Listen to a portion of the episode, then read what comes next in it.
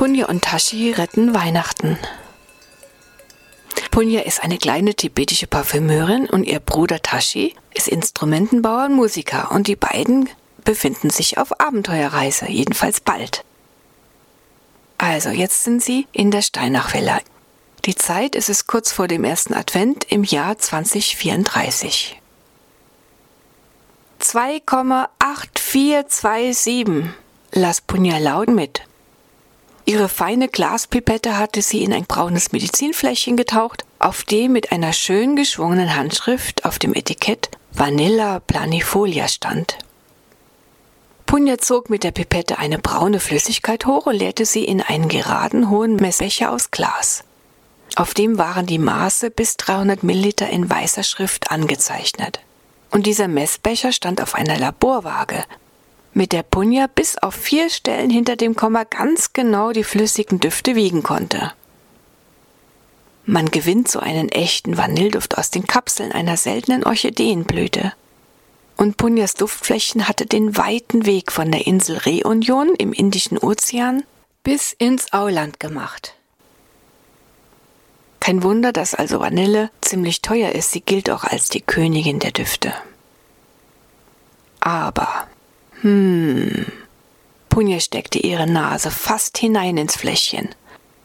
Ganz versonnen schaute sie dabei aus, als wäre sie gerade auf dieser warmen südlichen Insel vor der Spitze Afrikas und nicht etwa im kalten Auländer Winter. Ihr kennt die Vanille, denn mit ihrem Gewürzpulver aus den Schoten wird ja auch Vanillezucker zubereitet. Und davon habt ihr doch schon mal gehört. Und es werden natürlich auch Plätzchen damit gebacken, wie etwa die feinen Vanillekipferl. Naja, jedenfalls Punja und ihr Bruder Tashi mochten jetzt in der Weihnachtszeit Weihnachtsgebäck für ihr Leben gern. Ach, kam es aus Punja heraus. Das ist genau der Kick Exotik, den ich für mein Taschidele Parfum nun brauche.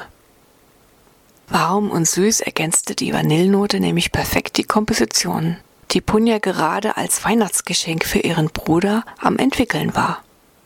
Nun war sich Punja sicher, dass sie rechtzeitig mit ihrem Geschenk fertig sein würde. Das Eau de Toilette, so nennt man verdünnte Parfums, die vor allem junge Männer eher mögen, war schon richtig gut noch drei Wochen reifen lassen, dann konnte man die Flüssigkeit in einen stilvollen Sprühflakon füllen und den hatte sie extra für Tasche schon besorgt. Der mochte nämlich alles, was gut roch, egal ob das nun Parfums oder auch leckeres Essen war. Punja grinste innerlich, wenn sie an Taschis Liebe zu allem Essbaren bedachte. Der roch immer, wo es grad was Gutes zum Schmausen gab. In dieser Kunst war seine Nase deutlich entwickelter als die ihre. Eben erst hatte er seine Schwester Punja wieder mal mit Tashidele geneckt, dem tibetischen Guten Tag. Das kam mittlerweile ziemlich selten vor, denn es war ja auch schon wirklich sehr lange her, dass sie beiden in Tibet gelebt hatten. Tashi, so hieß ihr Bruder ja mit dem Vornamen, bedeutet im tibetischen Glück. Und mit Tashidele wünschen sich die Tibeter einen glücklichen Tag, so wie wir Guten Tag sagen, sagen die Tashidele. Und aus irgendeinem Grund schrieb Tashi immer Dele mit zwei E in der Mitte.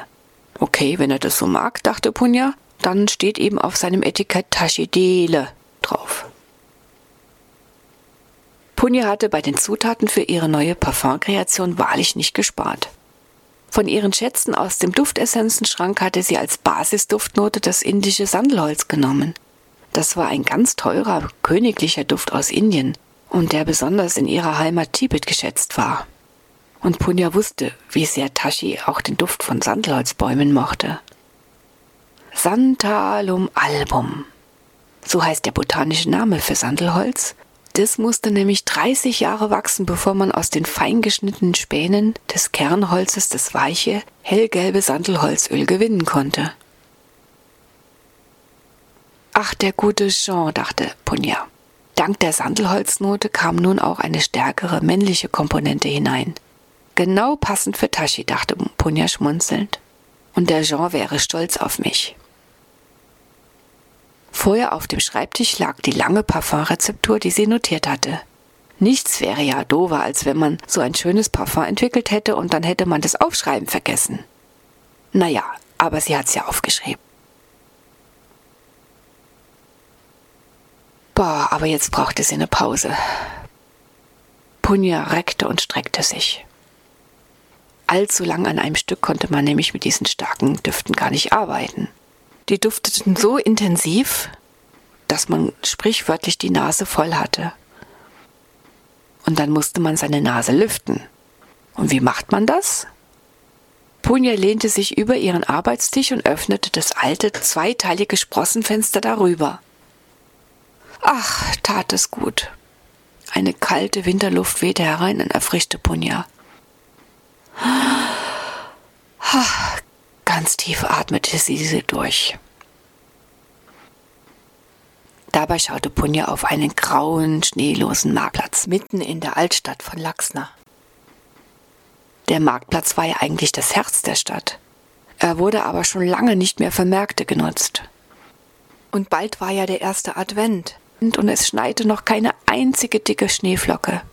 Alles war in ein langweiliges Grau getaucht.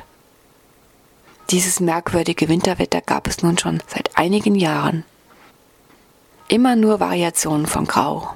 Mal ein helleres, dann ein dunkleres, dann ein mittleres.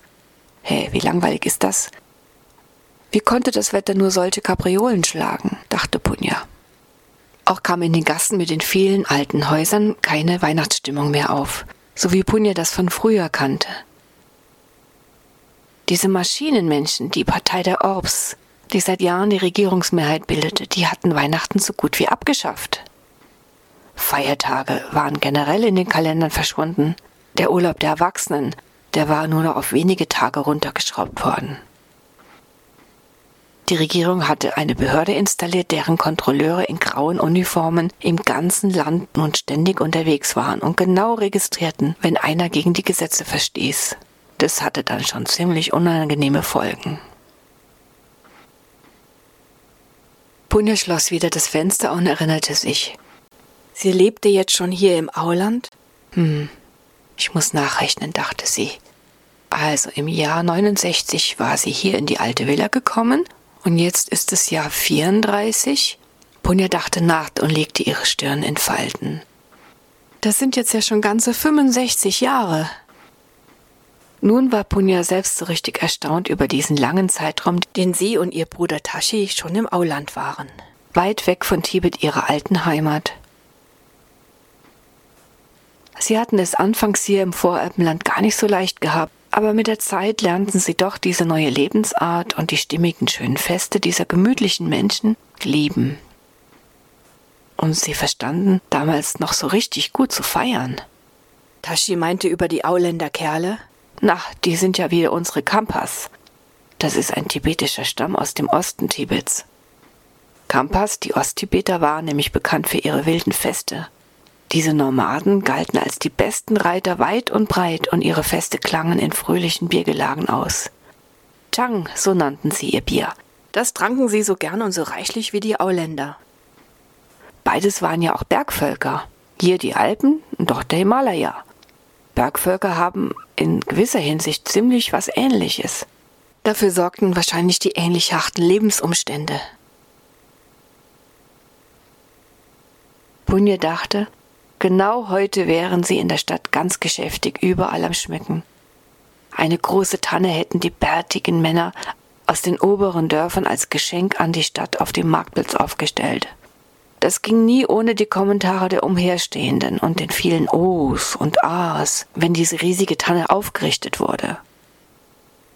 Ja, bereits das Aufrichten, das Aufstellen wurde mit einem guten Glühwein und Punsch begleitet und der Duft von frischen, im heißen Fett gebackenen Apfenküchle hätte jetzt vor allem die Kinder herbeigelockt.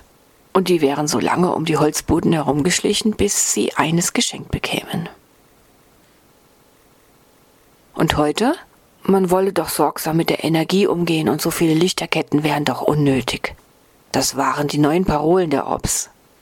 Die waren auch ziemlich geschickt, wie sie das alles den Leuten untergejubelt haben denn sie hatten sich so einen ökologischen, sportlichen Anstrich verpasst, machten einen auf cool. Und so merkten die Einwohner gar nicht, was da sonst noch so im Gange war. Was, du glaubst noch an Weihnachtsmann? hatte es unter den Kindern geheißen. Nein, hier glaubte doch heute wirklich niemand mehr an den Weihnachtsmann. Weihnachten, das sind doch sowieso alles nur Mythen und nichts Reales. Und damit Stempel drauf und abgeschafft. Die grauen Kittel, wie man unter der Bevölkerung heimlich diese neue Sorte von Kontrolleuren nannte, registrierte auf endlosen Papierbögen ganz genau alle Vorgänge. In ihren grauen Büros verbrauchten sie haufenweise Papier. Damit gab es selbstverständlich kein Problem mit der Ökologie.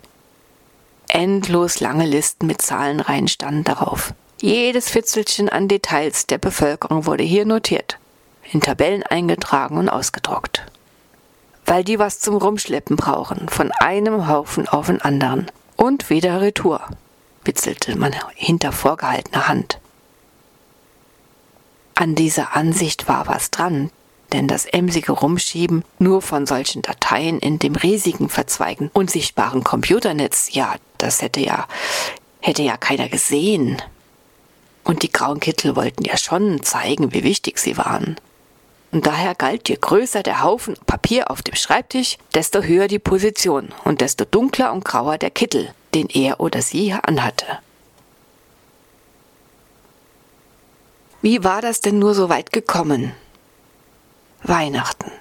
Warum hatten die Orbs so leichtes Spiel gehabt, das Fest nahezu abzuschaffen? Angefangen hatte es damit, dass es den Menschen immer mehr um die Geschenke ging. Die verstanden ja überhaupt nicht mehr den Sinn von Weihnachten. Was? Ich kriege nur 40 Pakete, schrien die Kinder ihre Eltern an. Bestellt wurde das Zeug über Online-Shops. Klick! Und die Einkäufe landeten in einem virtuellen, also ganz und gar nicht realen Warenkorb. Eine riesige Armee von Transportfliegen ließ diese vielen Pakete dann nur noch so vor die Türen der Besteller plumpsen. Platsch. Nicht nur einmal landete so ein Paket in einer dreckigen Pfütze. Aber beschweren ging ja nicht. Das wurde nämlich Lieferrisiko genannt. Dennoch in die Stadt gehen, dort rumbummeln und einkaufen, das war den meisten Menschen viel zu viel Mühe. Sie arbeiteten ja nur noch Tag ein und Tag aus. Dabei saßen sie vor ihren quadratischen Maschinen. Die freie Zeit war komplett runtergeschraubt worden. Die Leute hatten sich gar nicht dagegen gewehrt, weil man hatte ihnen Versprechungen gemacht. Ja, wenn du am zweiten Weihnachtstag zur Arbeit kommst, dann kriegst du das doppelte Gehalt an diesem Tag. So hatten die Orbs die Menschen geschickt geködert und immer mehr Zugeständnisse hatte man so freiwillig einkassiert. Auch trugen sie nun alle diese Handix-Geräte am Handgelenk, die von der Spintox AG verkauft wurden. Die hatten ja auch vor allem am Anfang schon viele Vorteile konnten einem immer und überall helfen, Auskunft geben, waren Navi und Nanny alles in einem. Mit dem zusätzlichen Gehalt kauften die Leute sich an Weihnachten und Geburtstagen noch mehr seltsames Zeug über diese Online-Shops. Und die Freude währte meist nicht allzu lang, denn die Sachen gingen auch schnell kaputt. Ja, und dann musste wieder Neues her. Und das kostete natürlich. Die vormals schönen Städte, wo es in den Geschäften noch so richtig gut gearbeitete Dinge zu kaufen gab, die hatten nach und nach zugemacht. Wieder ein Schaufenster leer. Und noch eins. Und diejenigen, die die Spielsachen handgestrickte Pullover, dicke warme Filzpantoffeln hergestellt hatten, oder echte Kräuterbonbons und Alpdudelgetränk, ja, die Leute da oben aus den Bergen, die verkauften nun nichts mehr, sie verdienten sich auch kein Geld mehr in der Stadt. Denn die wenigen Menschen, die da nicht mitmachen wollten, bei diesem neuen maschinengesteuerten Leben, die hatten nämlich sich in die Auländer Berge verzogen. Ganz hoch droben wohnten die. Allerdings war das Leben dort ziemlich hart. Und nur die wenigsten Städter wären damit überhaupt klargekommen. Diese Bergleute hoch droben auf den Alpen, die Öhis, blieben weiterhin ein durch und durch unabhängiges Völkchen. Zu denen trauten sich auch keine grauen Kittel, keine Behörde, die hatten auch keine Handnixgeräte, keinen Computer und überhaupt keinen elektrischen Strom. Die oberste Behörde hatte es mit diesen neuen computergesteuerten Überwachungsfliegen versucht. Aber dieses uralte, unabhängige Bergvolk hatte doch glatt Tricks auf Lager, um diese lästigen Schmeißfliegen, wie sie die nannten, zu belisten. Als die letzten alten Ladenbesitzer in den Städten verstarben, fanden die keine Nachfolger mehr. das macht doch viel zu viel Mühe, meinten die Jungen. Nein, bei denen waren jetzt die X3D-Drucker modern. Die konnten mittlerweile alles drucken, was man in die Maschine reinsprach. Puppenkopf. Und schon kam so ein Kopf raus. Für eine Puppe, die aussah allerdings wie alle anderen Puppen. Null Komma nix spuckten die Maschinen die Teile aus. Teile aus Plastik. Überhaupt Plastik. Alles war mittlerweile aus Plastik. Punja erschauerte es bei ihren Überlegungen. Ja, und das Wetter und der Winter waren ja auch schon lange nicht mehr was, was es früher mal war. Das war Plastikwinter, dachte Punja. So gab es schon seit Jahren keinen Schnee mehr, keine lustigen Schlittenfahrten oder Schneeballschlachten. Es war, als hätte das Wetter genau das gemacht, wie die Leute tickten, nämlich immer grauer werden. Was hatten die Kinder früher für einen Spaß? In den schneebedeckten Hügeln mit ihren selbstgebauten Skischanzen gehabt. Punja und Tashi hatten sie beobachtet, wie sie johlend mit roten Nase und Backen eingepackt in Wollmütze und dicken Jacken mit ihren Skiern den Hang runterfuhren. Das war zwar keine lange Strecke, aber diese Schanzen hatten es in sich. Mehrere Schwierigkeitsgrade waren da eingebaut. Und wenn dann einer in den Schnee flog, auf seinem Popo landete, gab es ein lautes Gegröle und Gelächter. Und die da im dicken Schnee landeten, die lachten am lautesten mit.